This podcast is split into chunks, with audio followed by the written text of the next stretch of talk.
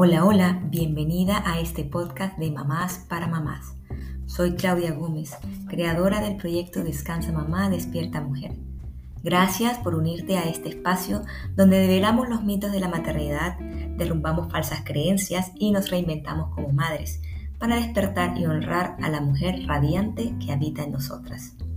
Buscar el equilibrio entre la madre y la mujer es nuestra tarea diaria porque una madre feliz es el mejor cimiento para una familia feliz. Y las familias felices son las que cambian al mundo. Bienvenida a este espacio, tu espacio de cambio y renovación. Empezamos. Hola, nos encontramos aquí en nuestro episodio número 11 de este podcast para mamás. Hoy vamos a hablar un tema muy importante que creo que bueno, es algo que a mí me ha, llegado mucho al corazón y es maternar en tribu, hacerlo juntas, en comunidad, cómo criar en comunidad. Pienso que hay una pregunta que siempre me, me hacía constantemente antes de iniciar este proyecto para mamás. Y la pregunta es, ¿por qué las mamás vivimos constantemente desbordadas? Y de verdad que no lograba encontrar una respuesta que me diera una satisfacción al 100%, hasta que hace un tiempo para acá estoy embelesada con un libro que si me sigues en las redes te has dado cuenta que lo he estado un poco eh, compartiendo frases, etcétera, de una gran autora bestseller, Ana Acosta. Ella es argentina y ha escrito este libro que se llama Metamorfosis de una madre, ¿no? La metamorfosis de una madre. Y bueno, al leer el, libro de Ana Costa, una parte que dije, wow, ahí está la respuesta de por qué las madres tenemos esa experiencia constante de sentirnos desbordadas. Ella decía que resulta que los seres humanos evolucionamos gracias a lo que es o era la crianza cooperativa. O sea, ¿esto qué quiere decir?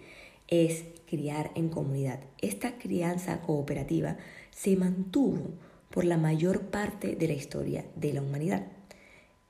Ahora, ¿en qué consistía? Consistía en que muchos miembros de una tribu o una comunidad colaboraban con las madres en la crianza de los niños. Que obviamente esto de criar no solo demanda mucha atención y desgaste emocional, sino también un desgaste físico, ¿no?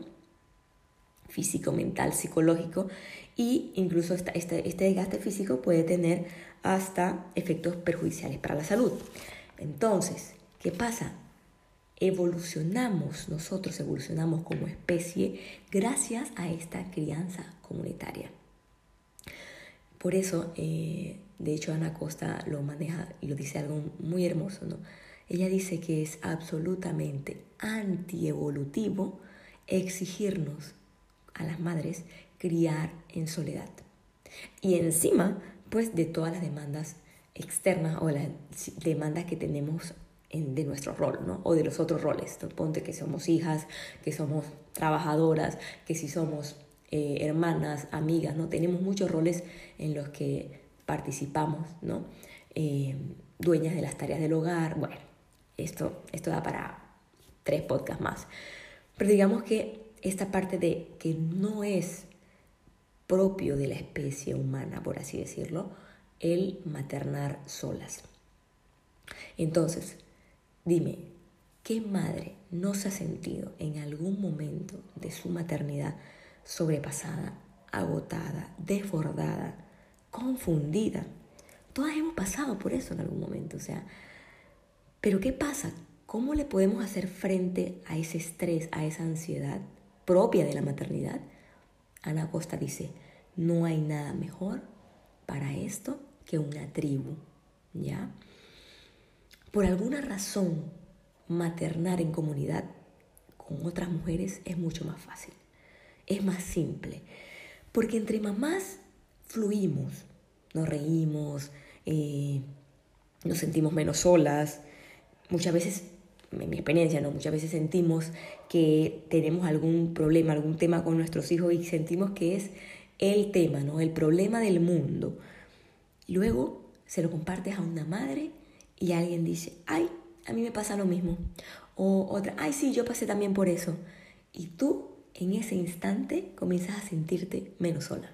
Es como que recibes una luz, una cosa así de que, wow, gracias Señor, no soy la única que ha pasado por esto o que está pasando por eso. De verdad, es una sentirte acompañada, solo sabiendo que otra persona ha pasado por eso. Y qué riqueza más aún cuando esas otras personas te pueden decir, mira, yo hice esto, mira a ver si te sirve, wow, es una riqueza, ¿no? Entonces, yo diría que como que juntas, cuando estamos mamás juntas, aceptamos nuestras luces y abrazamos nuestras sombras, ¿no? Eh, somos más fuertes entre mamás entre mamás empáticas, ¿no? Eso ahorita lo, lo, voy a detallar un poquito más adelante, pero digamos que entre mamás fluimos, somos nosotras, ¿no? Eh, claramente, y también es mi experiencia, armar una tribu exige mucho, exige salir de nuestra zona de confort, exige, bueno, imagínate esta etapa, en muchas, muchas en nuestra etapa sentimos que hemos perdido amistades y que toca buscar amigas ah, que estén en la misma sintonía, viviendo la maternidad, etc. Esto exige, ¿no? No es, algo, no es algo tan fácil, o bueno, por lo menos no a todas creo que se nos da tan fácil de no crear amistades nuevas, así como que de la noche a la mañana. Es algo que se forja. Entonces, literal, es salir de nuestra, zona de, de nuestra zona de confort. Pero además exige otras cosas.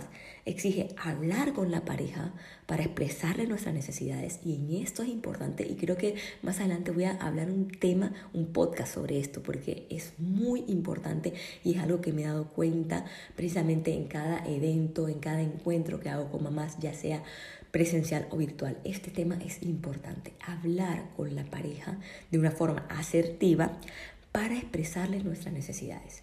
Además de esto, que nos exige al, armar una tribu? Pedir ayuda.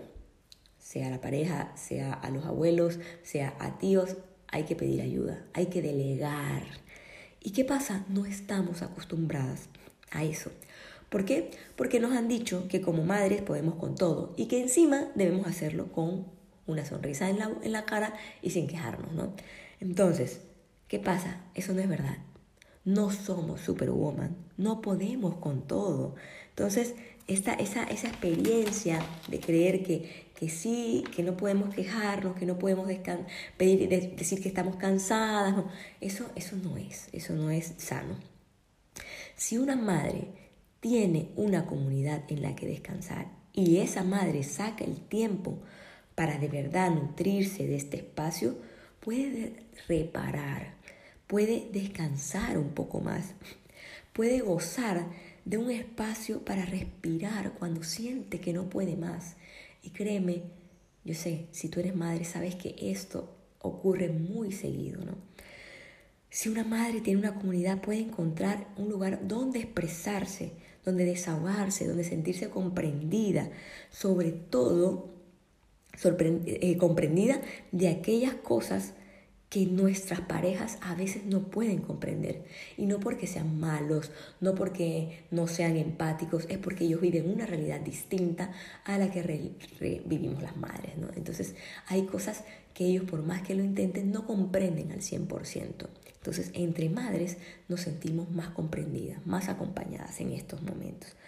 Además, en comunidad puedes tener un espacio libre de juicios. Y aquí es donde me voy a detener con el tema de la empatía que hablaba un poco, ¿no? De ser madres empáticas. ¿Y qué pasa? De verdad las madres debemos unirnos más en empatía las unas a las otras. A veces creo que es muy triste que una madre se sienta juzgada precisamente de otras madres. ¿Por qué? Porque somos nosotras las que debemos de verdad comprendernos. Nosotros sabemos que esto no estaría fácil y no ponernos a juzgarnos unas con otras, separarnos, dividirnos, eso no está bien. No, que es que si esta trabaja y deja a los hijos sola en casa, no, mal. No, que es que si no trabaja, que es una mantenida, terrible. No, que es que si esta no da de lactar, no, como va a creer, pobre niño. No, pero es que si esta le da eh, la teta al niño y son, tiene ya cinco años, no, terrible, pero ¿qué es esto? Que si duerme con sus hijos en la cama, no, fatal para la intimidad, tú sabes, ¿no? No, pero que es que si los deja tirados en el cuarto, solos, traumatizados, ay no, qué triste, pobres criaturas.